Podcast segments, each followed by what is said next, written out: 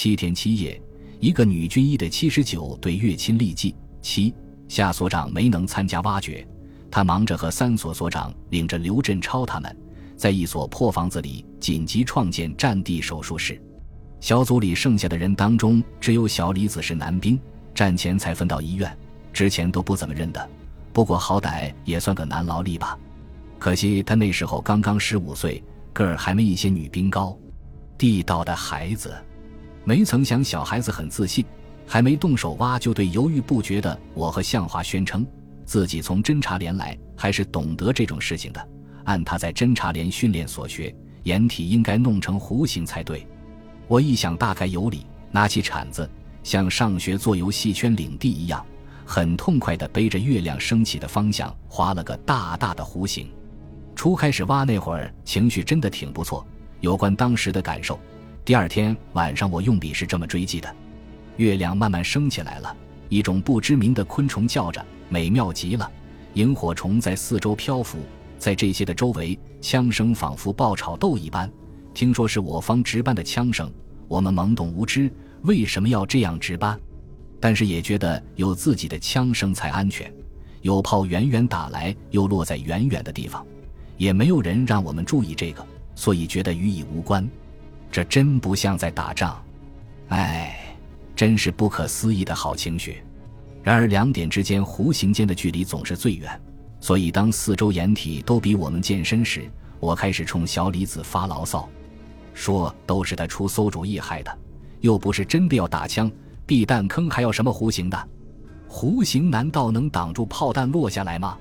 说他不懂装懂。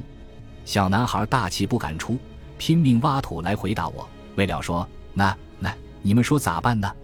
我当然也是无能为力呀。不久，我们又懊恼地发现，我们选的地方和别地方土质不一样，表土下面满是小石子儿。任我们使出三倍力气，进度还是比别人慢许多。可是已经不能重来，唯一的选择就是拼命用小碗用手往外掏土。食指上的皮慢慢的磨破了，汗水顺着头发一滴一滴掉下来。我原本虚弱的心脏简直狂跳不止，跳得我只想呕吐。一天一夜的行军早就没水了，嗓子里直冒烟儿。不用说，汗水湿透了衣服。粘在身上像捆在身衣上样难受，还好用不着为布带绒上衣而后悔了。再以后就是水来了，水桶一下被人围成了铁桶，用手电照了一下，是混沌不清的沟水。记得还是齐老头子在后面压低声音提醒道：“大伙注意，放消毒片，一定要放消毒片之后再喝。”当时我真是有一瞬的顾虑，怕喝下有毒的水丧了命。可是干渴的折磨是如此让人无法忍受，那简直是无法想象。等不及消毒片化掉，水已经冲进胃里。想想为了止渴而死，并不是件丢人的事。况且和大家死在一起，也不怎么可怕。终于到了午夜十二点钟，全体人员果真全部进入地面以下。几个小时后拼命之后，终于能够歇息下来。我忘记刚才累得几乎休克的事情，感觉很高兴。还是那篇第二天的追记，里面这样写着：整个后勤部一百多人，几小时后果真都钻到了地下，真是有趣极了。想起小时候经常玩沙掏洞，那时候常常梦想能挖个够大的洞，躲在里面再也不用回家了。可那只是梦想，今天这可是轻而易举的事情了，得意和轻松之情溢于言表。的确无知道，竟有一大堆不应是战场上才有的快活。夏所长后半夜终于回来了，那时我正和向华偷吃那瓶唯一的水果罐头。夏所长一见吃了一惊，没有通知你们吃，怎么就吃开了？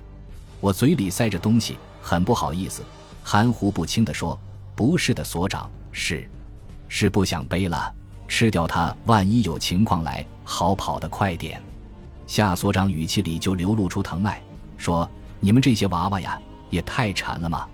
其实最小的娃娃小李倒是没吃，他一直趴在刚挖成的掩体上，装模作样在月光下观察外面的动静。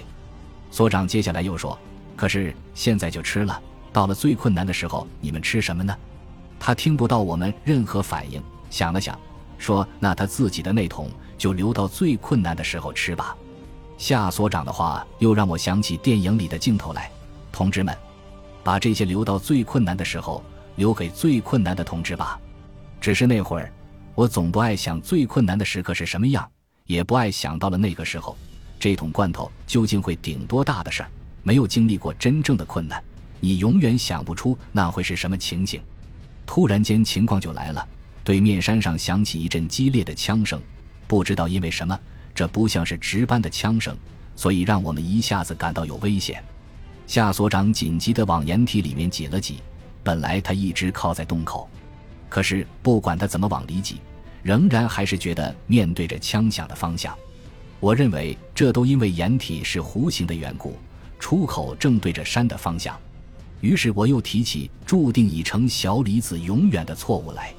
小男孩听到枪声，已缩回身子。躲在角落里不敢吱声，这边夏所长才有惊见。我们的掩体是如此浅，眼睛以上部位根本露在地面上。他吓了一跳，拼命往下按我们的头。我和向华被按得痴痴的笑，夏所长边按脑袋边呵斥：“欢笑还笑，任务都没有完成，搞成了这副样子，你们还笑？”可他那里知道我们干得有多么苦。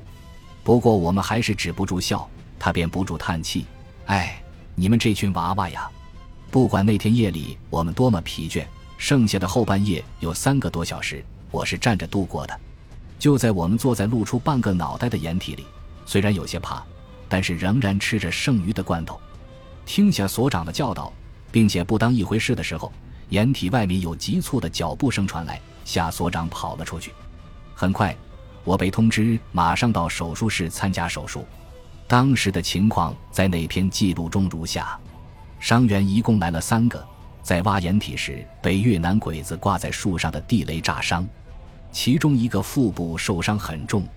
手术进行了三个钟头，凌晨四点过才结束。我们已经站得腰腿麻木，不会动了，但是伤员的生命得以挽救，这就足以抵消我们的劳累了。炮声后来离得很近，据说敌人想炸桥。我们的炮也开始还击，炮声一阵紧似一阵。对于初听这种声音的人来说，确实有点紧张。但手术一直未停，谁也没表现出惊慌的样子，人人都装作没有注意到。只有后院长几次进来提醒，说如果一旦炮弹落得太近，就立刻进掩体。但炮弹终于没向我们轰击。从手术室出来，大桥方向有火在燃烧，炮把什么打燃了？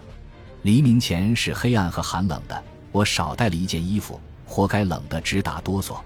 不过回到坑里，我立刻睡着了。四周燃烧的火光、炮声、枪声，都被极度疲倦的睡眠赶到了遥远的地方。